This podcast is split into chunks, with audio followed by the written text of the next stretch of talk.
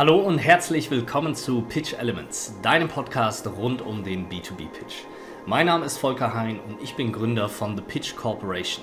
Wir helfen euch dabei, Pitches zu entwickeln, die überzeugen und Umsatz schaffen. Und heute beschäftigen wir uns mit dem Thema, wie du deinen Sales Cycle enorm verkürzen kannst.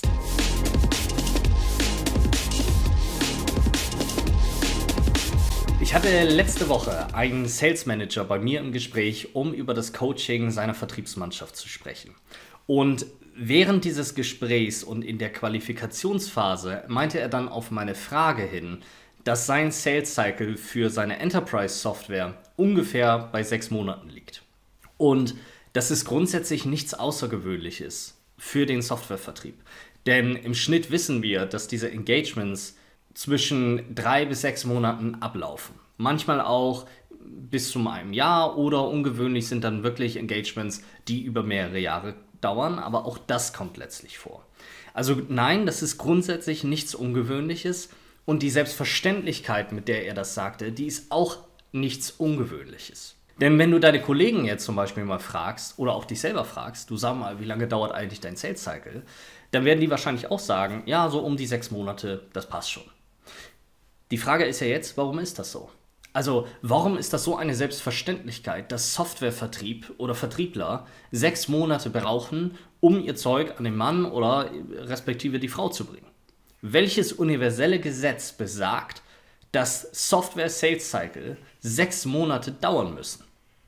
Natürlich gibt es irgendwo für deine Firma Erfahrungswerte, dass man ungefähr weiß, okay, das bewegt sich in diesem Rahmen.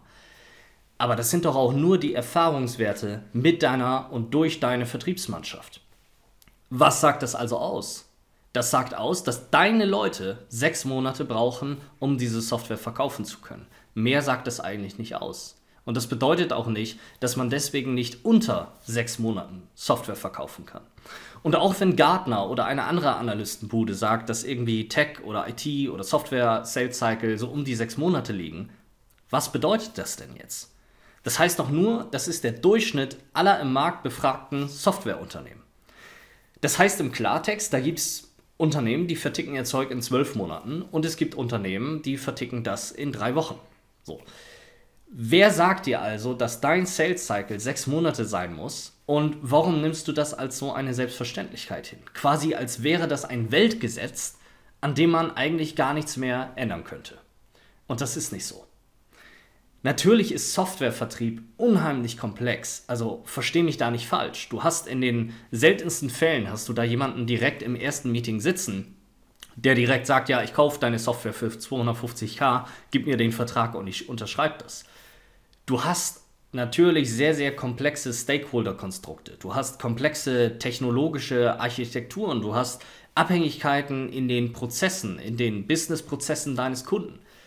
Und wir wissen auch, dass die B2B Buying Journey sich sehr verändert hat über die letzten Jahre, dass sie viel komplexer geworden ist, dass du im Schnitt mit sechs bis zehn Entscheidern kalkulieren musst, bis du letztlich einen Deal mit diesem Kunden bekommst. Und wir wissen auch, dass knapp 70 Prozent der B2B Einkaufsentscheidungen getroffen wird, bevor überhaupt ein einziges Wort mit dem jeweiligen Sales Rep überhaupt gesprochen wird. Und wir wissen auch, dass knapp 20% der Zeit einer B2B-Kaufentscheidung mit den Anbietern verbracht wird und dass 80% der Zeit dieser Kaufentscheidung letztlich für interne Diskussionen, für internen Research draufgeht. All das wissen wir. Und digitale Transformation ist ja auch so ein bisschen zu so einem absoluten Bullshit-Bingo-Buzzword verkommen. Aber wenn man wirklich mal ein Projekt verkauft, das transformativen Charakter hat, also zum Beispiel eine neue, ein, ein neues CX-System oder ein neues ERP-System. Das zieht letztlich das Unternehmen und seine Prozesse quasi auf links. Also es hat wirklich enorme Auswirkungen auf das Geschäft und auf die Business-Prozesse dieses Kunden, wenn du sowas verkaufst und einführst. Und natürlich braucht das Abwägung und das braucht Diskussion und das braucht Beratung. Aber jetzt stell dir doch mal vor, was wäre, wenn du statt zwölf Meetings, die du brauchst, um ein Deal abzuschließen, nur fünf Meetings bräuchtest, um diesen Abschluss zu bekommen. Was, wenn du mit ganz simplen Methoden schneller und besser Kunden überzeugen kannst? Das würde doch eigentlich bedeuten, dass du eine immense Zeitersparnis hast. Und diese Zeitersparnis könntest du nutzen, um dich um andere Dinge zu kümmern. Überleg doch mal, wie viel Zeit du auf einmal hättest, um dich um andere Kunden, um andere Engagements, um andere Deals zu kümmern, mehr abzuschließen und mehr nach Hause zu bringen. Das klingt gut, oder? Aber hier ist das Problem. Es wird gar nicht mehr versucht, diesen Deal in einem Meeting nach Hause zu fahren. Weil du hingehst und weißt, dass der Deal mindestens sechs Monate dauert. Und weil du denkst, dass der Deal mindestens sechs Monate dauert, dauert der Deal auch mindestens sechs Monate oder länger oder er kommt gar nicht. Und das ist so bitter, weil wir eigentlich ganz genau wissen im Vertrieb, dass es anders geht. Nämlich, das ist genau das, was wir in der Vertragsverhandlung machen. Du gehst ja auch nicht in die Vertragsverhandlungen und zielst auf dein Minimumziel ab, also in diesem, äh, in diesem Beispiel eben diese sechs Monate, sondern du setzt den Rahmen, also das Framing, entsprechend hoch an, dass du zum Beispiel sagst, ich fahre das Ding in einem Meeting nach Hause. Und genauso müsstest du das eigentlich im Pitch machen. Geh doch mal rein mit der Attitüde, dass du diesen Deal in drei Meetings nach Hause fährst. Und dann wirst du auf einmal sehen, wie viel Fokus und wie viel Druck und wie viel Bums da auf einmal drin steckt.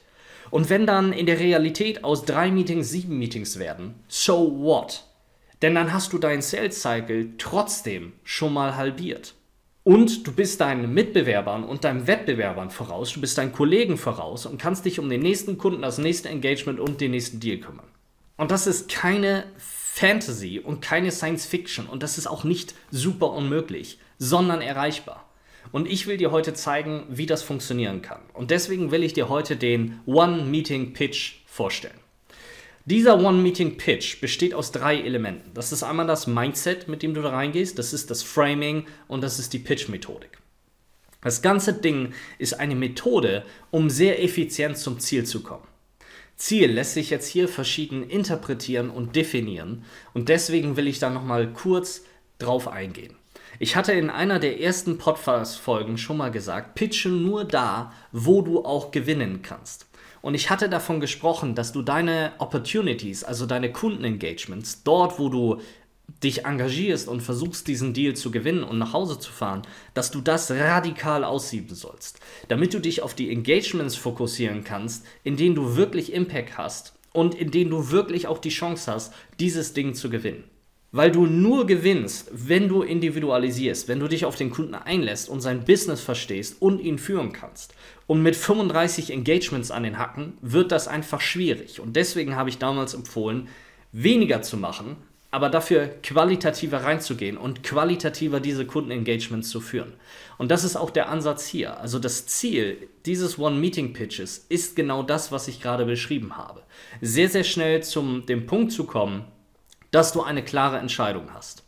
Also ich will eine Situation entzeugen, in der sehr schnell und sehr unmissverständlich klar wird, woran man ist und ob man zustande kommt, ob es eine Chance gibt, dieses Engagement wirklich auch zu gewinnen. Und das ist wie in der Bar beim Daten oder wo du dich sonst rumtreibst. Wenn du feststellst, dass der Gegenüber nichts ist, dann gehst du ja hoffentlich weiter zur nächsten Person und versuchst nicht alles tot zu quatschen mit dieser einen Person, wo du am Anfang schon festgestellt hast, ey, eigentlich, das wird überhaupt nichts. Und der eine braucht dafür zwei Minuten, das festzustellen, der andere ein paar Monate und manche brauchen ihr Leben lang, um das festzustellen. Und das ist das, was ich dir jetzt vorstelle, was dir dabei hilft, das schneller festzustellen. Und ich weiß, das ist schwer weil überall die Million Opportunity hinterstehen kann. Dieser Kunde, der am Anfang mürrisch war und dann trotzdem irgendwie nach zwei Jahren für 5 Millionen unterschrieben hat. All das gibt es. Aber wie oft gibt es dieses Gefühl bei dir, dieses Mist, wäre ich vor vier Monaten schon ausgestiegen aus diesem Deal? Und wenn du nicht nur ein oder fünf oder zehn Accounts hast, die du betreuen musst, sondern vielleicht 100, vielleicht 1000, vielleicht 10.000 Accounts, die du in deinem Territory hast, dann wirst du das vielleicht ähnlich sehen wie ich. Aber letztlich ist das absolut deine Entscheidung und das kann ich dir nicht abnehmen. Wenn du jetzt sagst, du brauchst 200, 300 Engagements im Jahr, dann go for it. Aber wenn du sagst, du willst deine Winrate steigern und deinen Sales Cycle optimieren, dann hör dir diese Podcast-Folge weiter an und probier es am Ende aus. Also, das Ziel ist, in kurzer Zeit klar festzustellen, ob ein Kunde ein winbares Engagement ist oder nicht. Und diese Entscheidung liegt nicht nur beim Kunden, sondern sie liegt auch bei dir. Auch du kannst am Ende eines Meetings sagen, hier kommen wir nicht zusammen. Du musst nicht jedes Pferd totreiten oder in jeder Opportunity engagen. Nochmal, engage nur da, wo du auch gewinnen kannst. Und dafür musst du knallhart qualifizieren. Wie du das machst, haben wir schon mal in einer anderen Podcast-Folge besprochen.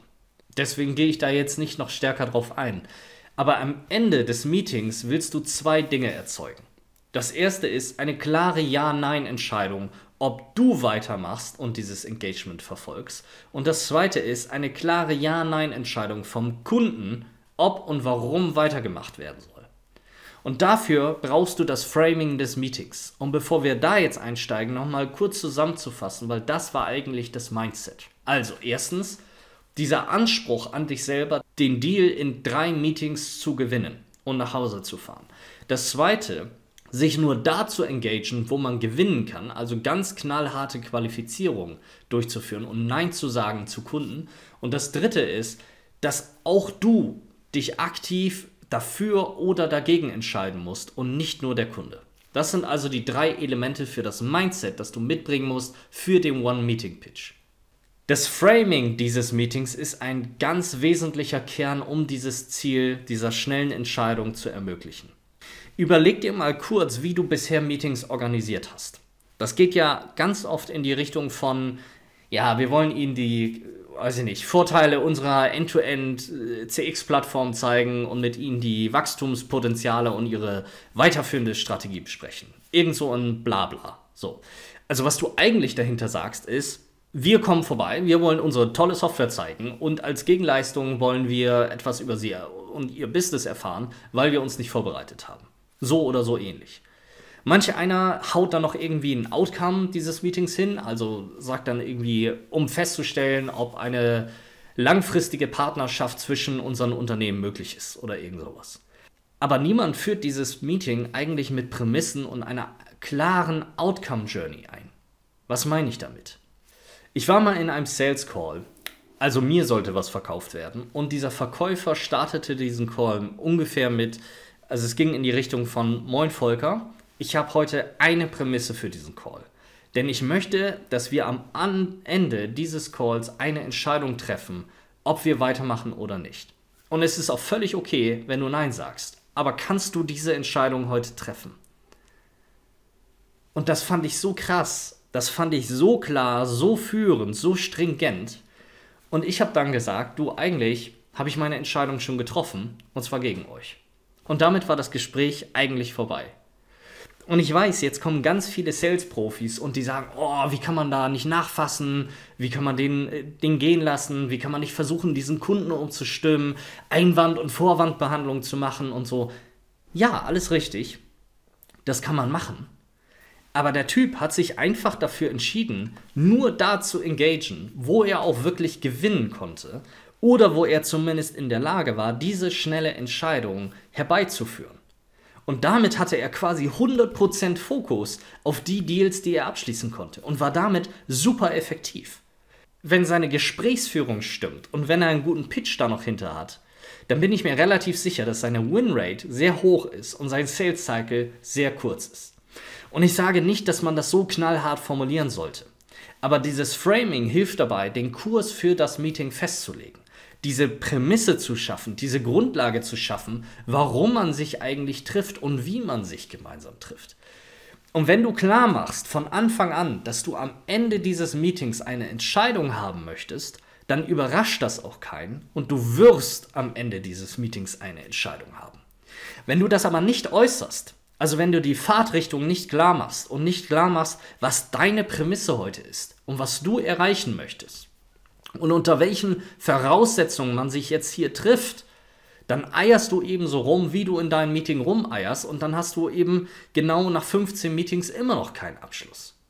Worum geht es also bei dieser Entscheidung? Es geht nicht darum, um eine Kaufentscheidung. Es geht nicht darum, dass der Kunde sich in diesem einen Meeting für den Kauf, also für 250k Software zum Beispiel, entscheiden muss. Darum geht es nicht sondern es geht um die erste Evaluation. Es geht darum, den Kunden anders zu führen, als er es gewohnt ist. Und es geht darum, von dem Kunden ein Commitment zu haben, dass diese Software, die du verkaufst oder dein Offering oder deine Technologie oder dein IT-Service oder whatsoever du da verkaufen möchtest, dass der Kunde sich committet, dass das eine wirklich relevante Lösung für sein Business sein kann.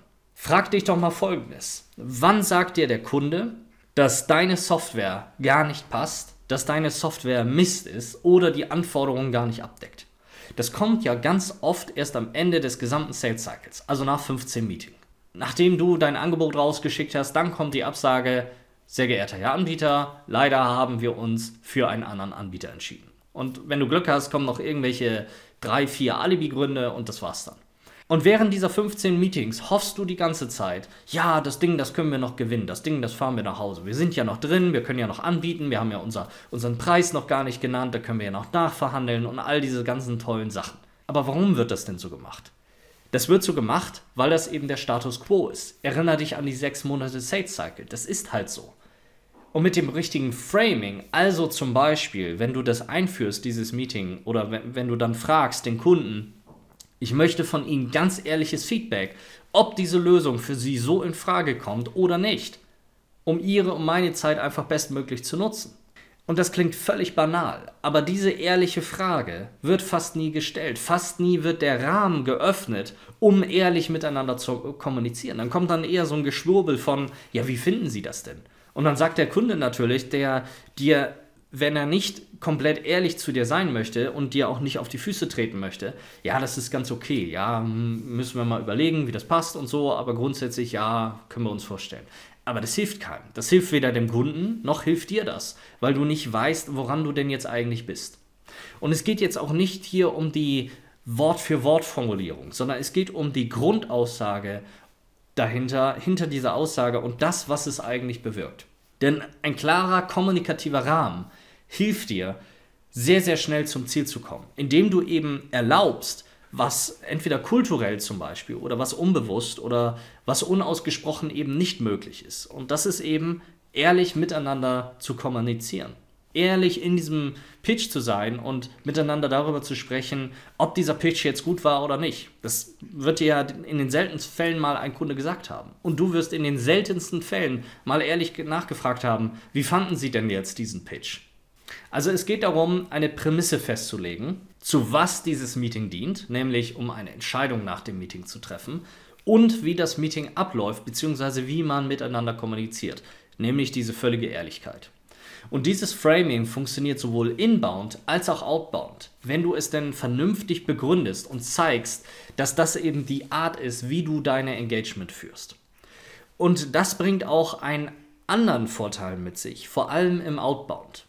Denn wenn du ganz klar die Prämisse kommunizierst, es gibt ein Meeting und danach wird entschieden und das war's dann, dann kannst du auch andere Forderungen stellen.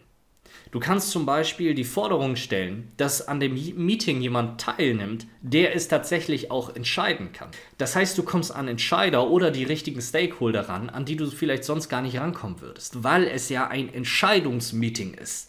Es ist kein Vorstellungsmeeting, es ist kein Erstkontaktmeeting, es ist kein Demo-Meeting. Es ist ein Meeting, in dem der Kunde entscheidet strategisch, ob deine Lösung relevant für diesen Kunden ist. Es ist ein Meeting.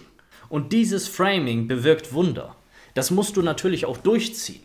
Und damit kommen wir wieder zum Mindset. Also wenn jetzt, keine Ahnung, Hans-Jürgen äh, aus der IT-Teamlead äh, ums Eck kommt und meint, ja, du musst zuerst mit ihm sprechen, bevor der CIO an den Tisch kommen kann, ähm, dann hast du zwei Möglichkeiten. Das erste ist, du spielst das Spiel mit nach deinem alten Playbook oder du bist der Sales-Typ, den ich gerade beschrieben habe und dann sagst du einfach, ja, dann kommen wir hier nicht zusammen und gehst zum nächsten Kunden. Das ist deine Entscheidung. Und innerlich wird das krampfen bei dir. Du wirst dich winden und du wirst Nein sagen und du wirst sagen, das geht so nicht, so kann man keinen erfolgreichen Vertrieb machen. Und ich kenne das. Ich kenne dieses Gefühl. Weil das ist das Gefühl, was du hast, bevor du die Türschwelle übertrittst, bevor du vom Zehner springst oder irgendetwas Verbotenes machst. Aber überleg dir doch mal, wie oft hast du Meetings, wie oft hast du Kundenengagements, in denen die falschen Ansprechpartner sitzen?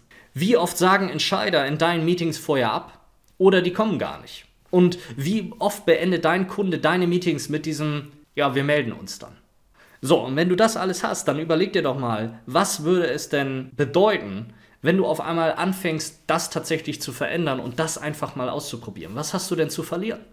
Denn letztlich sitzt du dann da nach diesen Engagements und du wartest und du schreibst Follow-up-E-Mails und am Ende bist du bei deinem Average sechs Monate Sales Cycle oder noch länger.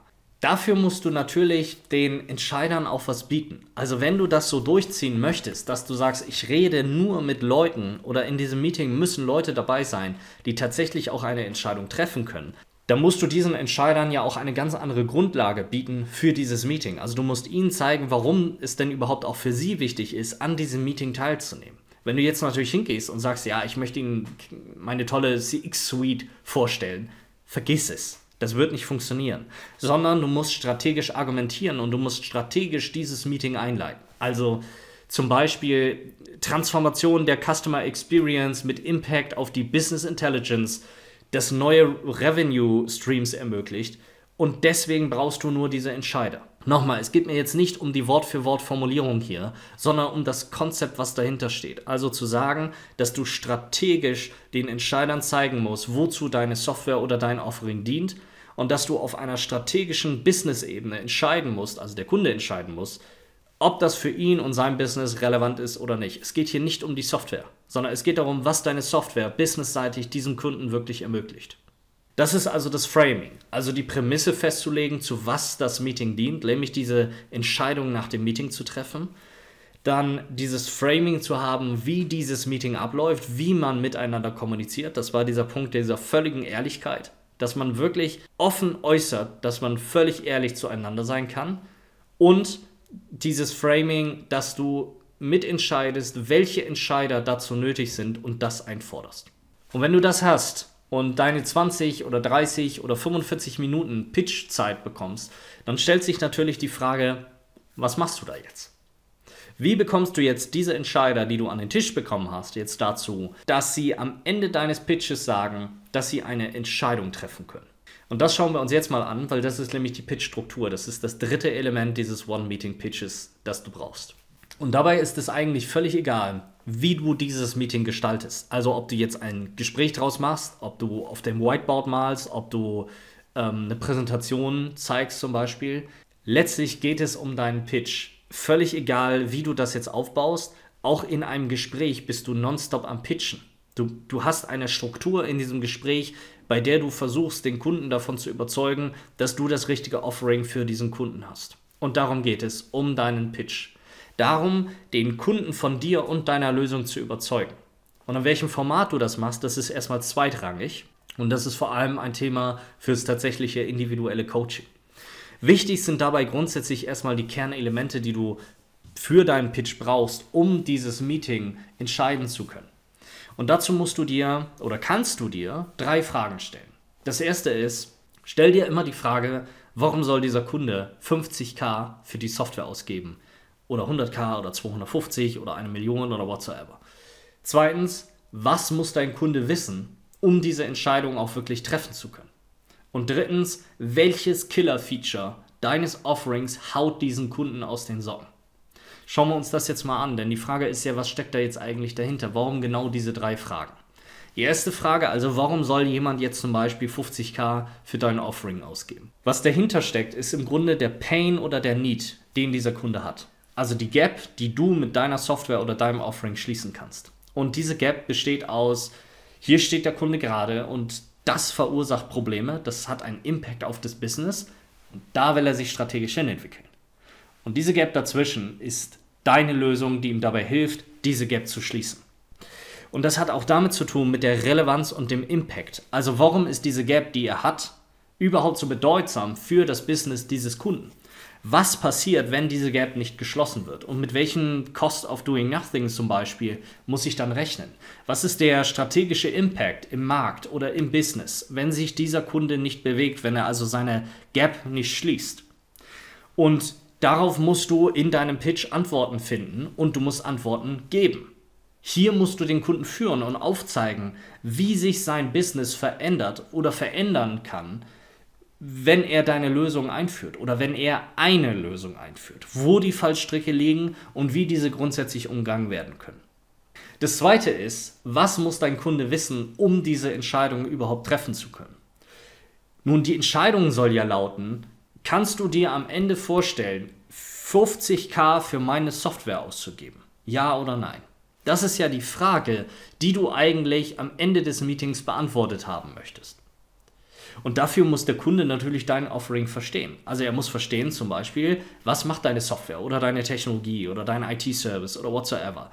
Was ist das? Was kann das? Warum ist das wichtig für mich als Kunden? Inwiefern verhilfst du mir, mich dazu oder mich strategisch weiterzuentwickeln in meinem Business? Auch was kostet das und was ist der Aufwand? Und jetzt komm mir bitte nicht mit so einer Aussage wie, ja, das hängt davon ab. Wenn du eine Ja-Nein-Entscheidung in diesem Meeting haben möchtest, also wenn du diesen One-Meeting-Pitch-Ansatz verfolgen möchtest, der dafür sorgt, dass deine Win-Rate steigert und dass dein Sales-Cycle sich verkürzt, wenn du diese Entscheidung haben willst, dann spielen auch die Kosten und der Aufwand eine Rolle. Und wenn du nicht in der Lage bist, dem Kunden das vernünftig zu erklären oder ihm zumindest Anhaltspunkte zu geben, in welche Richtung das, äh, das geht, dann bist du da falsch. Und um das zu erklären, kannst du dir zum Beispiel einen Business Case nehmen oder einen Referenzkunden ähnlicher Größe, ähnlichen Umfangs oder sonst irgendwas. Der Kunde braucht eine Indikation, in welche Richtung das geht. Denn es bringt dir und dem Kunden extrem wenig, wenn du Software oder ein Offering für 250k pitcht, aber das Budget dieses Kunden bei 50k liegt. Es sei denn, du willst diese Rabattschlacht spielen und dich damit völlig unglaubwürdig machen als Anbieter. Und deswegen musst du Kosten oder den, den Aufwand auf jeden Fall in irgendeiner Art und Weise vorbereiten, eine Indikation abgeben können und diese Indikation dann, wenn der Kunde nachfragt, zum Beispiel mit reinschieben. Das andere, was du hier noch für brauchst, ist zu überlegen, oder was der Kunde auch verstehen muss, ist, wer hat es denn noch? Also wer hat diese Lösung noch eingeführt? Also Referenzen, um zu untermauern, dass auf deine Lösung tatsächlich Verlass ist. Und insbesondere hier bei den Referenzen musst du nicht nur herausarbeiten, wer das nutzt, sondern vor allem, was die damit erreicht haben. Was war schwierig in den Projekten? Worauf musste man besonders aufpassen? Weil das hilft dir auch nochmal, deinen Expertenstatus, also diesen Challenger State, den du ja brauchst für dieses Kundenengagement, dass du das nochmal tiefer untermauern kannst, indem du wirklich zeigst, dass du Ahnung von diesen Projekten hast, dass du Ahnung davon hast, welche Probleme und Fallstricke in diesen Projekten auftauchen, weil das sorgt dafür, dass du ein Advisor gegenüber diesem neuen Kunden werden kannst, weil du das ja alles schon mal durchgemacht hast. Das heißt, der Kunde, dem du gerade etwas verkaufen möchtest, kann aus den Problemen und aus den Herausforderungen deiner anderen Kunden tatsächlich etwas lernen. Nummer drei haben wir gesagt, welches Killer-Feature haut deinen Kunden aus den Socken? Also im Grunde, was ist der USP, den kein anderer hat? Und wie veränderst du strategisch und nachhaltig das Business deines Kunden? Und mit Features meine ich nicht unbedingt deine Software-Features. Also, dass du jetzt hier irgendwie einen ganz tollen roten Button hast, sondern was du auf strategischer Ebene mit deinem Offering ermöglicht. Also zum Beispiel Insights, wo vorher keine Insights waren, die zu einer massiven Kostenoptimierung führen und damit freies Investitionsbudget für das Vorderasien-Geschäft ermöglichen und den Ausbau der Produktionsanlagen in Tunesien. Also zeig deinem Kunden auf, warum sie nicht mehr unter warum sie nicht mehr ohne dein Offering leben können. Ich hatte mal einen Kunden, der hat mir im Pitch gesagt, after you showed the product, we feel like blind in a dark room. Und das willst du erzeugen. Dass der Kunde dieses Gefühl hat, scheiße, wie habe ich das eigentlich in den letzten fünf Jahren ohne diese Lösung hinbekommen? Wie habe ich so eigentlich leben können? Warum haben wir das noch nicht? Warum sind wir da selber noch nicht drauf gekommen? Das ist das Gefühl, was du erzeugen möchtest. Und wichtig ist dabei, dass du dieses Meeting selber als One-Shot, One-Opportunity begreifst. Und dass du dementsprechend auch reingehst. Es gibt dieses eine Meeting und sonst nichts. Und wenn du hier nicht überzeugst, dann war's das. Und das ist deine Prämisse. Wenn du nicht überzeugst, ist hier Schluss. Und diese Entscheidung willst du vom Kunden haben. Und diese Entscheidung musst du auch selber treffen. Und deswegen musst du alles, was du machst, in die Waagschale werfen. Du brauchst den besten Pitch, die beste Performance für dieses Meeting. Und das bedeutet nicht, dass du jetzt anfängst, jeden Benefit und, und jedes Future oder Feature einzeln aufzuzeigen, sondern dass du deine allerstärksten Benefit und Features aussuchst und genau diese Features und Benefits pitcht. Denn wenn die nicht zünden, also wenn die den Kunden nicht überzeugen, dann wird der gesamte Rest deiner Software oder deines Offerings auch nicht überzeugen. Jetzt gibt es natürlich Experten, die dann irgendwie sagen, ja, aber was, äh, wenn Feature X äh, nicht relevant für den Kunden ist, sondern Feature Y äh, das Killer-Feature war. Ja, das hättest du vorher wissen müssen. Das hättest du vorbereiten müssen. Wenn du zum Kunden fährst, dann solltest du der Experte für diesen Kunden und für sein Business und für seine Industrie sein. Und du solltest wissen, warum welches Killer-Feature wie überzeugt. Und was für diesen Kunden von besonderer Bedeutung ist in der jeweiligen Situation, wo dieser Kunde steht. Das ist die Arbeit, die du leisten musst. Das ist deine Vorbereitung, die du hier aufbringen musst. Und wenn du das hast, also wenn du dieses Mindset hast, wenn du das Framing hast, wenn du diesen Pitch hast, dann musst du zum Abschluss führen. Du musst den Kunden führen, damit er dir eine klare Ja-Nein-Entscheidung geben kann. Nochmal, das, was wir hier machen, ist untypisch. Das ist nicht das normale Kundenengagement oder das normale Erstgespräch, das du mit einem Kunden führst. Und deswegen musst du entsprechend den kommunikativen Rahmen vorgehen und den Kunden an diese neue Situation, an diese neue Umgebung, an die neue Art und Weise, wie wir dieses Meeting führen, heranführen. Das heißt, du musst den Rahmen schaffen, in dem der Kunde sich auch wirklich öffnen kann dir gegenüber und in einer anderen Art und Weise mit dir kommunizieren kann, als er es zuvor getan hat. Und dazu musst du auch wissen, wie die weitere Roadmap dieses Engagements aussieht. Insbesondere, wenn sich der Kunde für dich entscheidet. Und was ganz oft passiert, ist ja, dass man dann sagt, ja, äh, der nächste Schritt ist ein Workshop. So, aber das reicht nicht. Und noch schlimmer sind diese Verkäufer, die versuchen, gemeinsam mit ihren Kunden die nächsten Steps zu entwickeln. Du bist doch der Experte und du weißt von deinen 7000 Kundenengagement, die du gehabt hast, wie am besten diese Dinge funktionieren, wie du am besten diesen Kunden gedreht bekommst. Im Sinne von, dass der Kunde diese Software oder dein Offering einführt und tatsächlich seine Businessprozesse verändert und einen Impact sieht, einen positiven Impact. Und ich habe dich als Experten in diesem Meeting, um mir als Kunde zu zeigen, wie komme ich jetzt von diesem Erstmeeting hin zu dem Impact, den du mir gerade gepitcht hast.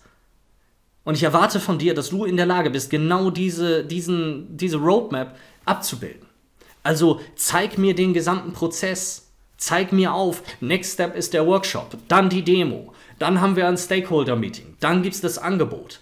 Und hau eine klare Timeline da rein. Zeig mir ganz genau, was du von mir erwartest und was du von mir willst. Denn anders funktioniert das nicht. Anders wirst du nur rumeiern mit diesem Kunden, weil keiner dieses Engagement führt. Und wichtig ist hierbei, dass du diese Roadmap klar machst und sagst, mehr gibt's nicht. Und dann holst du dir dieses Commitment des Kunden dazu ein. Nicht nur seine Erlaubnis nach dem Motto, ja, können wir dann und so und hier, sondern seine Teilhabe.